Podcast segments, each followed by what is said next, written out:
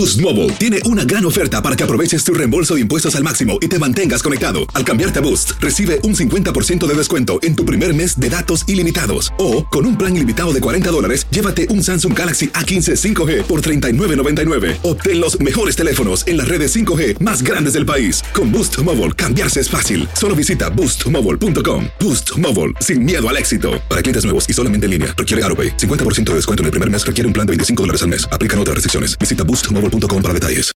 Las mejores ligas y los mejores jugadores hablan solo un idioma. Bienvenido al podcast de fútbol de las estrellas, donde viven las mejores constelaciones en los podcasts de TUDN Radio y Euforia.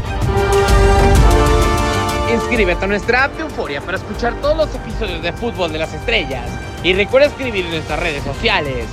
Solo uno podrá llegar a Qatar 2022. Italia Cristiano Ronaldo buscan su pase a la Copa del Mundo. Bienvenidos, señoras y señores, una emisión más del podcast de fútbol de las estrellas, ahora versión de selecciones, medio catarí, el tema por acá, eh, porque está la reclasificación mundialista, todo lo que da con un tema que la verdad vale la pena discutirlo. Un servidor Diego Peña, hoy mano a mano, como nos gusta platicar a menos, Jorge Sánchez, amigo, con el placer de saludarte, ¿cómo andas? ¿Qué pasó? La mano del Diego, te mando un abrazo cariñosísimo y bueno, pues aquí este tratando de ver cómo le hacemos para meter a Portugal y a Italia a la Copa del Mundo de Qatar. Pues creo que no se puede, ¿verdad? Mucha gente dijo, bueno, pero si van a eliminar a, Rusia y van a eliminar a Ucrania, ¿no? A lo mejor se puede meter por, por la orillita, pero pues las, eh, los partidos ya están definidos y si se pospone, o bueno, no se pospone, se cancela el duelo de Rusia contra Polonia, queremos pensar que Polonia ya está en la gran final de su, de su llave y estaría enfrentando al ganador de Suecia y la República Checa, ¿no? Y si Ucrania no participa, pues Escocia estaría enfrentando al que gane de país de Gales y Austria. Creo que así se tendría que definir. Y entonces, pues la final que pensamos se puede dar en la llave donde está Portugal y Turquía e Italia y Macedonia del Norte, bueno, pues este, pues uno de los dos, Diego, y creo que eso es lo más, lo más atractivo de esta última etapa de la eliminatoria en Europa. Voy, voy a hablar en modo fan, Jorge. Eh, me voy a salir un poco de la parte periodística, que quizá no es lo mejor, pero bueno, o sea, ¿cuántos aficionados? Y tu, y tu bandera y tu bufanda. Es que imagínate, Jorge, tantas cosas que se pueden hacer como designar a Qatar de país sede de una Copa del Mundo o, o a Rusia con tantas cosas y no te chutas otro sorteo. Desafortunadamente, esto pasa en la UEFA y con esas cosas que traen de querer ser transparentes, de que el fútbol sea lo más legítimo posible, de que los organismos tengan la mayor credibilidad posible, yo creo que si vas a eliminar a dos equipos, a Rusia y Ucrania, pues chútate otro sorteo y dale la posibilidad a Italia y a la selección de Portugal de que ambos puedan estar en llaves distintas, ¿no, Jorge? Yo creo que como aficionados es lo que todo el mundo hubiera querido. Pues mucha gente así lo pensó, Diego, pero yo creo que sabes que está en contra de estas dos elecciones el tiempo. O sea, ya en este momento armar otra vez los bombos y decir, ahí va de nuevo el sorteo. Y prepara viajes y prepara logística, como está la situación. Acuérdate que pues ya el sorteo para la Copa del Mundo está a la vuelta de la esquina, amigo. Sí, claro.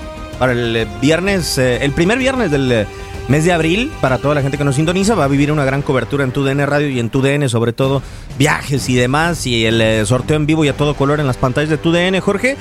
ese día vamos a tener, creo, la triste historia de que o Cristiano Ronaldo no va a jugar su última Copa del Mundo, porque, digo, sí se ha cuidado muchísimo, pero otros cuatro años no creo que le den a CR7.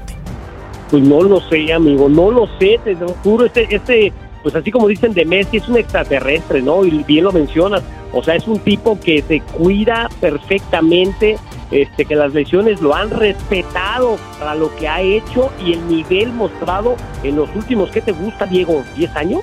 Sí, no, los últimos 10 años, yo creo, bueno, sí puede ser un poquito más, pero los últimos 10 años siendo de la élite y peleando codo a codo con, con Messi, ¿no? Y del otro lado, pues la selección italiana, que nos tocó Jorge estar en la transmisión de aquella final de la Eurocopa, yo no sé si es más el romanticismo de ver Italia, que la verdad en una Copa del Mundo, pues en los últimos años poco hay que verle, desde mi punto de vista. O sea, ambas como selección, Portugal e Italia, creo que nos dejan mucho a deber. O sea, Italia la última vez que estuvo fue en Brasil 2014, creo que tú anduviste en terreno amazónico y quedó eliminada en un grupo de Inglaterra, el grupo de la muerte sobre todo, Costa Rica, perdió con Costa Rica, si mal no estoy, su último partido. Y también eh, estaba ahí metida la selección de Uruguay. Entonces, pues uno sí dice, ok, por el romanticismo parece, o niégamelo Jorge, pero a ver, Portugal, yo me acuerdo, estaba chavo, el primer mundial que vi fue Corea-Japón 2002, a pesar de mis 30 años fue el primer mundial que fui, que vi, perdón. Y decían, Portugal vuelve después de quién sabe cuántos años a una Copa del Mundo. Y en ese entonces ni siquiera Cristiano existía en el panorama futbolístico. Sí, mira, yo no dudaría, porque a mí me pasa, ¿no? después de la selección mexicana de fútbol, que es mi selección, que es mi equipo, con el cual me apasiono, lloro, sufro, este, pues tienes tus segundos equipos, ¿no? Y siempre para mí, uno, uno de mis segundos equipos fue Italia. El otro, te confieso, ha sido Holanda. Y, Holanda porque sí, el fútbol total y, muy bonito que juegan, pero pues normalmente no ganan. Y la selección de Italia, te soy sincero, el color de su... Bueno, los uniformes la, eh, la elegancia del uniforme italiano, además de los físicos de los italianos, que se les ven increíble. Hay una anécdota buenísima, Diego, cuando perdimos de cara al Mundial de, México 86, se hizo una gira y la selección dirigida por Bora Milutinovic estuvo en el Olímpico de Roma. Y este y nos comimos un 5-0 amigo y varios de ahí se cayeron del, mundial entre ellos el Chato Ferreira que era el guardameta titular arquerazo, pero ya no llegó a, México 86, pero este, me contaban algunos de los que estuvieron en ese partido que ellos llegaron con sus bonitos pants de la selección mexicana de fútbol y que cuando aparece pisando el terreno de juego para reconocer la selección de Italia, iban con unos trajes, pero deja de, de bonitos, lo caro que eran los trajes, impecables en gris Oxford, con camisa blanca y la corbata azurra. Entonces, este, dice, no, pues ahí ya íbamos perdiendo 2 por 0. Y todavía nos comimos 5 y Bora y se andaba corriendo a los jugadores para pedir la playera. No, sí te lo creo. A mí la primera vez que me tocó ver a la selección italiana, o por lo menos de cuando yo tengo memoria, es cuando traían la marca de los dos monitos, ¿no? Encontrados. Eh, y eran eh, jerseys muy pega. ¿Marca tampoco? Ah, bueno, vamos diciéndola. Ya el podcast pasado me chuté una. Eh, traían capa, eh, que todos sabemos que eran talladas así. Si no traías el físico, por pues la neta, era mejor nada más enmarcarla, ¿no? Eh, Italia, yo me acuerdo. Totti. Ajá. ¿De mí no te vas a estar riendo, Diego? de una, una novia en aquel entonces Italia y me compró la playera porque se la encargué. Le dije, ¿no te regresas? no me consigues la playera original de la selección de Italia. La capa. No, Diego, me la puse una vez y este, ahí está guardada y es un gran reto que tengo para ver si alguna vez me la puedo poner y salir en público con esa playera. Ah, es que está en chino hoy en día. Afortunadamente hoy hacen, Jorge, las versiones de, de aficionado y las de jugador, ¿no? y, y tendría que hacer otra de comentaristas deportivos. Totalmente de acuerdo. No, eh, Italia ha tenido grandes uniformes, pero no sé si también el romanticismo, George. A ver, es una selección que se pierde después de 60 años ya una Copa del Mundo, ¿no? Para, para Rusia. O sea que no lo venía cantando y lo venía pidiendo a gritos porque era campeón defensor para 2010 y quedó en fase de grupos. Y después, para 2014, te vuelves a quedar en fase de grupos. Y dices, bueno, pues tengo que revivir de alguna manera. Eh, después de haberme perdido Rusia 2018, es campeona de Eurocopa, como nos tocó Jorge, y dices, o sea, todo mundo esperaba que la verdad estuviera y con bastante autoridad la selección italiana. Se cayó, o sea, por el barranco de manera increíble en las últimas semanas de la clasificación de la UEFA. Es que fíjate, Diego, que tratando de analizar sobre todo ahora cómo están las eliminatorias en el mundo, obviamente ya todos los calificados, pero normalmente no hay un hilo conductor entre las eliminatorias y lo que puedes hacer después en Copa del Mundo. Y así rápido, recuerdo a Argentina que Roma, ¿no?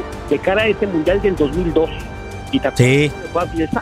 Sí, se fue en la primera etapa. iba con la que decían era la mejor generación en la historia de Argentina, ¿no? Claro, y Colombia en Estados Unidos 94, que también pues, te gustaba mucho el fútbol cadencioso del Pío Valderrama y compañía, y para atrás, ¿no? Después re mal. Oye, y en cambio México, eliminatorias muy complicadas, yo recuerdo, por ejemplo, la de Francia 98, Este, pues, nos calificó Bora muy bien, sin bronca, pero no llegó ya al Mundial Bora, nos lleva a Manola Puente. La gira previa al Mundial de Francia fue un desastre, Diego. Este, nos ganó el Wolfsburg, que decían que la mitad de los muchachos que jugaban ese día eran mecánicos de la, de la planta porque nosotros andaban de vacaciones, nos ganaron 2-0 y yo estaba ahí con algunos directivos mexicanos encargados en ese momento de la selección, créeme que se voltearon a ver y dijeron, ¿a qué vamos al Mundial? Nos van a regresar, pero además goleados. Y mira después lo que fue la- la- el gran sabor de boca que dejó esa selección, quedando eliminados por Alemania, cuando tuvimos el 2-0 del matador y la dejamos escapar. Pues no sé tú, Jorge, pero a mí se me hace una historia muy similar la de eh, Brasil 2014 con el Piojo, ¿no? Yo me acuerdo ver el partido en donde pierden con Portugal después de la gira de amistosos, porque pues el caunismo comenzó solamente en la reclasificación con la selección mexicana. Sí, sí. Y recuerdo haber perdido, o que la selección perdió contra Serbia en los, en los Estados Unidos, después de haberle ganado a Corea del Sur en eh, San Antonio. Pero el último que pierde y el último juego que tuvo Nueva York en contra de Portugal, 1-0 y sin Cristiano Ronaldo, un gol de Bruno Alves, si mal no estoy, el central. Y todos decíamos, pues bueno, van a ser tres padres partidos, ¿no? Y creo que de- después fue una de las mejores fases de grupos que ha podido disputar la selección mexicana. Sí, sí, de acuerdo. Y nada más porque nos faltó el gallito frente a Holanda, no. De acuerdo. Sí, totalmente de acuerdo. Acá en la selección de. Ya platicábamos lo de Italia, Jorge, lo de Portugal. Híjole, o sea, yo creo que. Bueno, ¿qué generación te gusta más? ¿La del 2002 con Manuel Ricosta, con Figo? eh, estaba de portero, si mal no estoy, creo que todavía iba Víctor Bahía, que los eliminaron justamente en fase de grupos también. O la actual, porque en la actual creo que tiene muy buenos futbolistas, o sea, como para que estemos pensando que Portugal es limitada, ¿no? Con Bernardo Silva, con Joao Félix, con Bruno Fernández, o sea, con toda esta calidad de jugadores que tienen, con Rubén Díaz que no va a jugar la reclasificación por increíble que parezca, o sea, a mí sí se me hace que jugadores de talla mundial se perderían una Copa del Mundo, es más, yo me atrevería a decir, Jorge, no sé tú, pero creo que tiene una selección de futbolistas de más nombre Portugal que Italia hoy en día. Sí, en este momento sí. Y mira, no siempre lo de antes fue mejor. Yo creo que sí nos gustaba mucho el fútbol que, que manejaban dentro del terreno de juego esa selección portuguesa de hace 20 años, pero hoy, pues ya Portugal sabe lo que es ganar un evento importante. ¿no? Sí. O sea, después de ganar la Euro, me parece que ya se mete entre los candidatos, con base en lo que tú mencionas, la calidad individual, los nombres, las trayectorias que conforman hoy este representativo, ya nos dimos cuenta que sí pueden ganar. Y además un Cristiano Ronaldo en la cancha, ¿te acuerdas? Sí, En esta Euro, al final, pues ya no pudo Cristiano por la lesión, ya no pudo. Pero este, pero yo creo que, que Portugal me parece que, que sí sería un gran animador de la Copa del Mundo de Qatar. La selección de Italia, una incógnita, porque siempre que hablamos de favoritos antes de arrancar un torneo, no me vas a decir que vas a dejar fuera a Italia. No, y sobre todo como campeón de Eurocopa. O sea, a ver, o sea, si con Portugal pensábamos que algo podía ser, bueno, a ver, repasando los últimos campeones de Eurocopa, Grecia evidentemente no, para Alemania 2006, esa fue flor de un día, porque nos lo demostró después en la Copa Confederaciones 2005 cuando jugó con México, pero por ejemplo en 2002 España, bueno, 2008 España y llegando a ser campeona del mundo, Jorge. Después 2002 España y hace el fracaso increíble, ¿no? Yo creo que la Eurocopa en teoría es el torneo más complicado de selecciones continental, después la Copa América, pero sería duro para la UEFA que su campeón no vaya. De acuerdo, sobre todo porque la calidad ¿no? de, la- de las selecciones que participan en una Eurocopa. Este, sí, yo, yo va a ser muy triste no ver a cualquiera de las dos. Va a ser muy triste. Estoy de acuerdo contigo en que se perdería una buena generación de jugadores portugueses, una muy buena representación, pero pues si no ganan el boleto, pues cómo le haces, ¿no?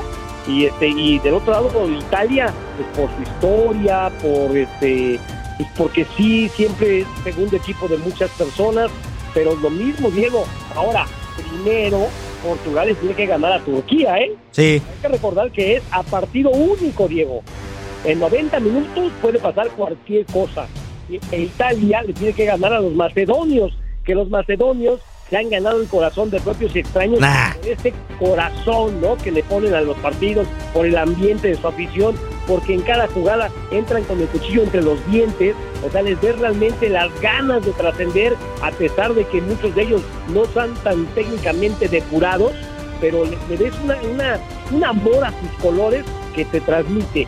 Entonces, este, no vaya a ser, mi Diego, que la final no vaya a ser Portugal contra Italia, ¿eh? A ver, de, Álvaro Cruz, de redes sociales de TUDN, no vas a andar hablando por el tema del corazón de los macedonios, ¿o sí? no, bueno, eh, yo creo que eh, Macedonia tuvo la, la sorpresa, el marcador rompequinielas de toda la, la clasificación, ¿no? Que fue haber el, bueno, haberle ganado a Alemania, eso sí, en Alemania.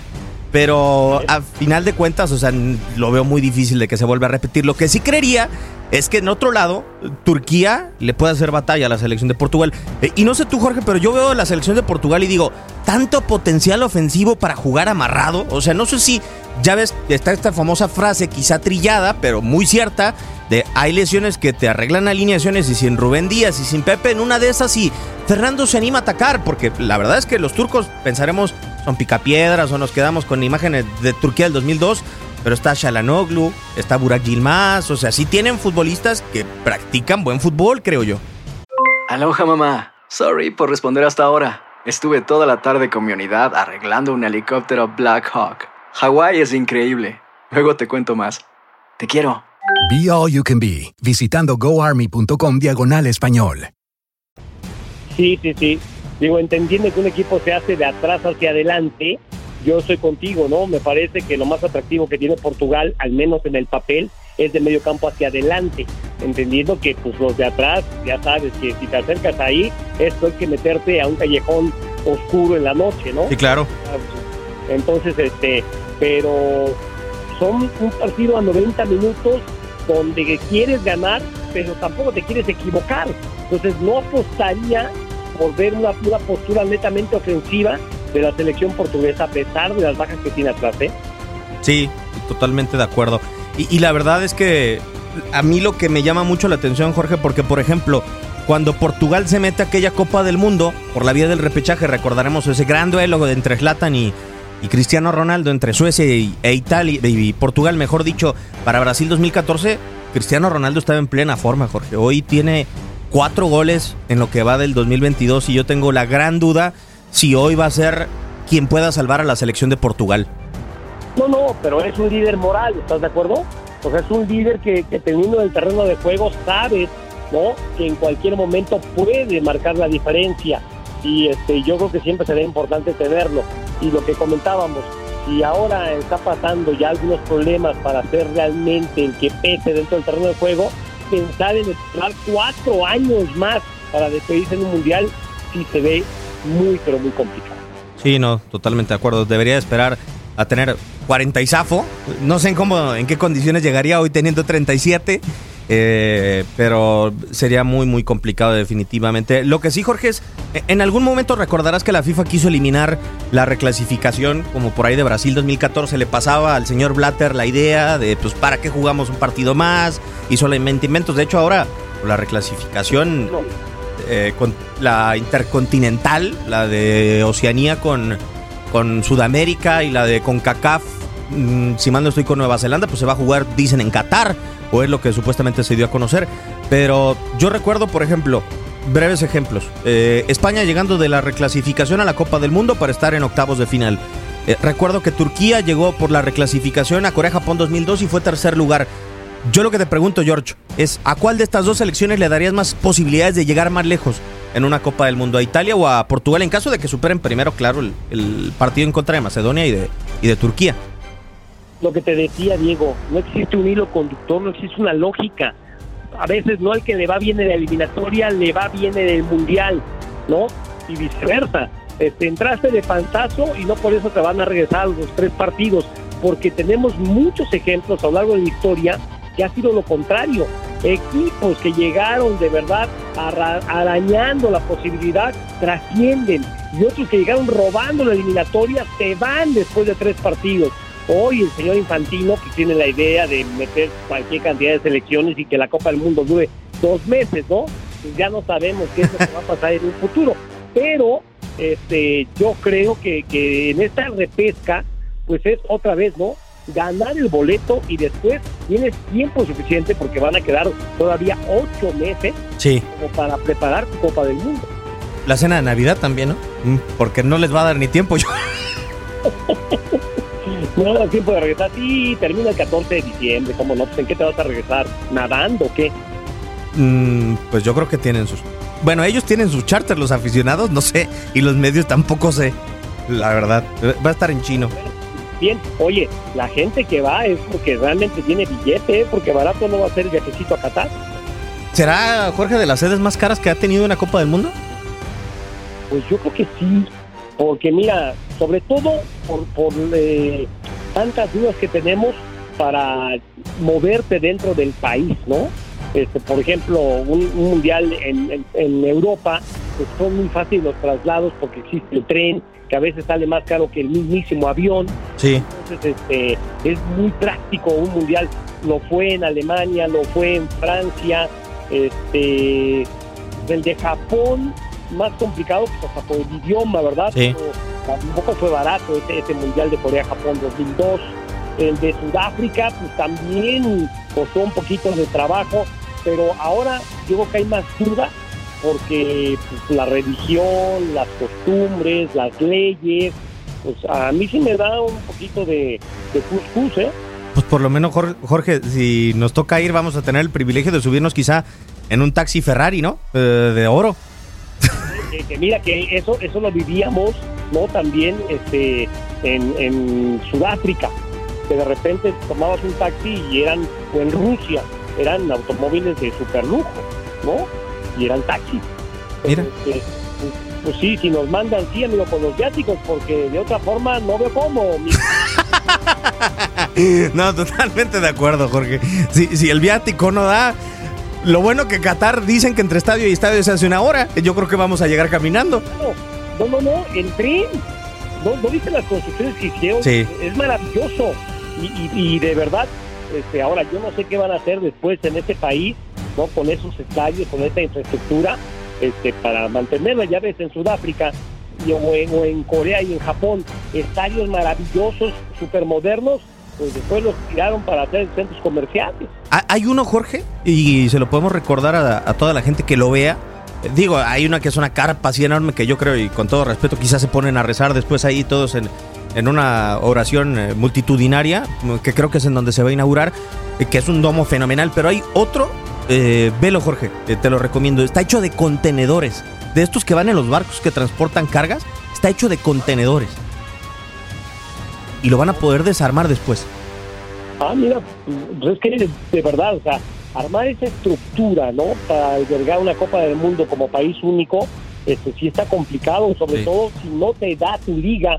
Le pasó incluso a Brasil, ¿no? Sí. Que tiene cualquier cantidad de equipos por todo el país, pues algunos estadios son elefantes blancos y que pues ya no fueron negocio. Este, ahora yo creo que se va a poner más de moda el tema del 2026, o sea, una, una sede con dos o tres países, ¿no? En este caso van a ser tres, y México pues, va a tener tres escenarios. El Estadio Azteca, que me lo van a cerrar para darle una manita de tigre, y este el de las Chivas y el de los Rayados de Monterrey. A mí me habían dicho ya, George, dos añotes, ¿no? El AME va a tener que buscar casa y Cruz Azul también. Sí, sí, sí, que ahí otra vez la especulación. Oigan, y si nos vamos a Estados Unidos, hasta donde yo sé, la FIFA no permite que un, un partido de liga. Estados Unidos. ¿No? Qué locura. Pero bueno, yo entiendo que acá la liga pues, puede dar el visto bueno. No sé si FIFA lo, lo, lo permita.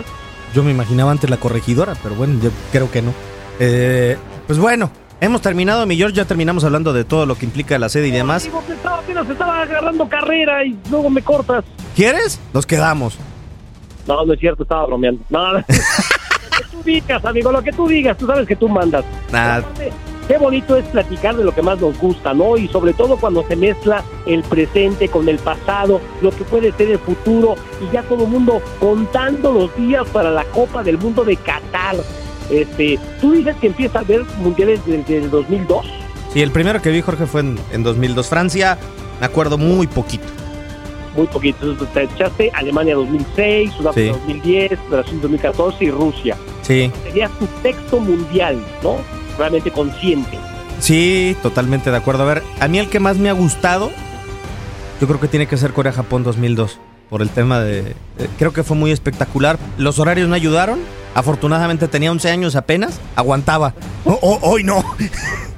Sí, oye, a mí me tocó narrar ese partido de México e Italia para Canal 40, DirecTV y para W Radio. En Oita. porque Era la, la misma transmisión que pasábamos en tele, la pasábamos en radio. Sí. Este, padrísimo, padrísimo. Y lo, lo otro es que yo, el primer mundial del que me acuerdo y tengo cierta conciencia fue el de Argentina 78, para que la gente se dé una idea, ¿no? Este, que ya no me cueso al primer hervor. Este, y juntaba mis corcholatas que salían en los refrescos. Ajá. puedo decir marcas, ¿verdad? Era la, era la Pepsi, me parece, de la Coca, ya no sé. Pero traían la cara de los seleccionados nacionales. Y venía, era un cartón enorme, como una cartulina, pero más grande, con como un mapa mundi, y estaban todas las selecciones participantes, y tú ibas pegando de, de acuerdo a, a qué jugador salía de qué selección.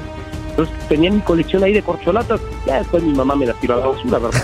Pero este, de aquel mundial que nos fue fatal, de aquella anécdota de, de los porteros de la selección mexicana Sí. de fútbol, Pilar Reyes y Pedro Soto, de empatamos, compadre, ¿cómo? ¿De veras? Sí, 3 y 3. Hicieron tres a ti y tres a mí, cara.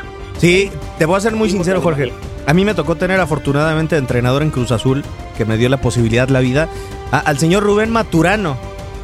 Le pregunto del Mundial, me dice de los amistosos previos, o sea, de cuando fueron campeones del mundo en amistosos. Ya del Mundial me ha contado poco. Yo creo que es por lo que pasó. Esa eliminatoria, ahora que lo hablábamos, ahí está otro ejemplo. Esa eliminatoria, ese premundial, fue en México, en su totalidad.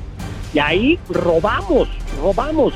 Y entonces, don José Antonio Roca, me parece que con un plantel muy joven, pues, llevaba dos, tres este, experimentados, pero la gran mayoría eran muy chavos, se confía en que había nacido la ola verde, ¿no? la marea verde, ¿cómo era? Ah, ya dudé si era la ola verde, la marea verde, pero así se le conoció a ese grupo, la, no, la Esperanza Verde, Ok. era la Esperanza Verde. Así con ese con ese mote nos fuimos a Argentina 78.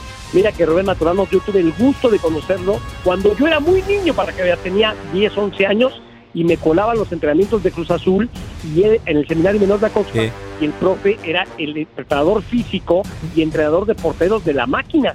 Él, además de ser preparador físico, entrenaba ni más ni menos que a Miguel Marín, a Enrique Mesa, a Julio Aguilar y a Silvino Román, que eran los cuatro porteros que tenía Cruz Azul en aquel entonces. Y a mí que me encantó siempre la portería, y yo me iba con él a echarle los balones y a darles agua del garrafón y de la llave a los porteros. ¿Cuáles bebidas eh, hidratantes en aquel entonces? Era agua y de la llave. Con razón rindió tanto Marín. Eh, Ahora deberían de ser más económicos entonces. Ay, Dios mío. No, espérate. Y Miguel, que en paz descanse, el gato. Marín, ya entrenaba muy poco porque ya estaba muy lastimado. Hablo del bicampeonato, ¿eh? Sí. Cuando le ganan a Pumas y le ganan a Tigres. Bueno, ya no entrenaba tan a la par de Enrique Mesa, Julio Aguilar, tal. Este, y en algunas ocasiones me tocó ver al gato Miguel Marín sentado en un balón, recargado en uno de los postes.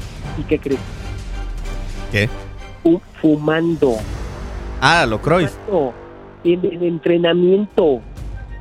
Fumando Miguel Marín. ¿Se te cayó del pedestal, George? ya como que veía para otro lado, Ok. para que veas cómo ha cambiado, ¿no? El tema de- del deporte y obviamente las exigencias físicas de los jugadores, pero era un superdotado. Y el sábado, después de que se mataban en la práctica Enrique Mesa, Julio Aguilar Silvino, ¿quién crees que paraba y era la figura? Marín, Miguel David. Pues sí, normal. Mi George, así las cosas. todo un honor. Amigo, Enormes anécdotas. Un placer como siempre. gracias Diego, saludos a toda la gente que de radio y que nos acompañe en estos podcasts, que la pasamos de lujo, ojalá se diviertan igual que nosotros. Claro que sí. Ojalá que nos pueda disfrutar y ojalá que ya tenga su aplicación de Euforia, que la haya descargado para que no nada más sintonice este, sino toda la gama de podcast que tenemos acá en TUDN Radio. Junto a Jorge Sánchez, un servidor Diego Peña, le da las gracias. Esto ha sido Fútbol de las Estrellas.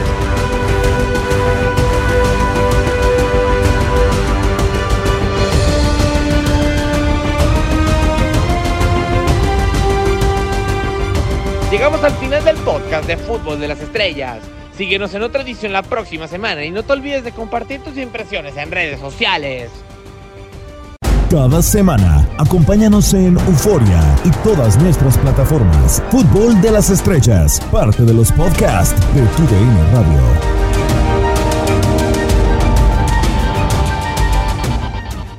Boost Mobile tiene una gran oferta para que aproveches tu reembolso de impuestos al máximo y te mantengas conectado. Al cambiarte a Boost, recibe un 50% de descuento en tu primer mes de datos ilimitados. O, con un plan ilimitado de 40 dólares, llévate un Samsung Galaxy A15 5G por $39.99. Obtén los mejores teléfonos en las redes 5G más grandes del país. Con Boost Mobile, cambiarse es fácil. Solo visita boostmobile.com. Boost Mobile, sin miedo al éxito. Para clientes nuevos y solamente en línea, requiere AroPay. 50% de descuento en el primer mes requiere un plan de 25 dólares al mes. Aplican otras restricciones. Visita boostmobile.com para detalles.